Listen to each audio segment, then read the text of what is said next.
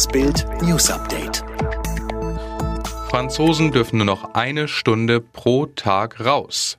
Wegen des Corona-Lockdowns dürfen die Franzosen von Freitag an nur noch eine Stunde pro Tag das Haus verlassen, um zu joggen, spazieren zu gehen oder ihren Hund auszuführen. Damit dürfen sie sich wie schon beim Lockdown im Frühjahr nur in einem Umkreis von einem Kilometer um ihre Wohnadresse bewegen.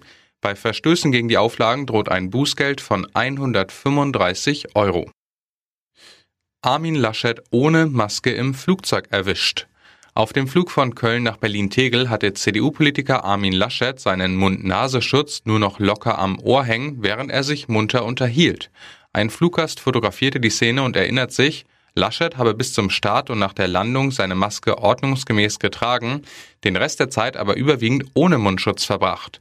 Vor dem Flug hatte der CDU-Politiker auf einer Rede noch dazu aufgerufen, sich gemeinsam an die Corona-Regeln zu halten.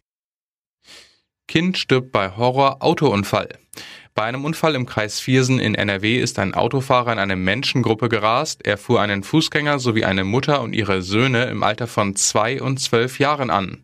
Der Zwölfjährige starb, sein kleiner Bruder im Kinderwagen überlebte leicht verletzt. Der Renault-Fahrer, ein Deutscher aus Kempen, war aus noch unklarer Ursache in einer Kurve von der Fahrbahn abgekommen. Walmart räumt vor der US-Wahl Waffen und Munition aus den Regalen. Der US-Einzelhandelsriese Walmart hat seine Waffen und Munition aus den Verkaufsregalen geräumt. Der Grund sei die bevorstehende Präsidentschaftswahl in den USA. Laut einem Unternehmenssprecher kam es in der Vergangenheit zu isolierten Unruhen, weshalb man sich um die Sicherheit der Mitarbeiter und Kunden sorge. In mehreren US-Städten ist es in diesem Jahr zu Krawallen und Plünderungen gekommen, darunter in Chicago, New York, Los Angeles und Portland.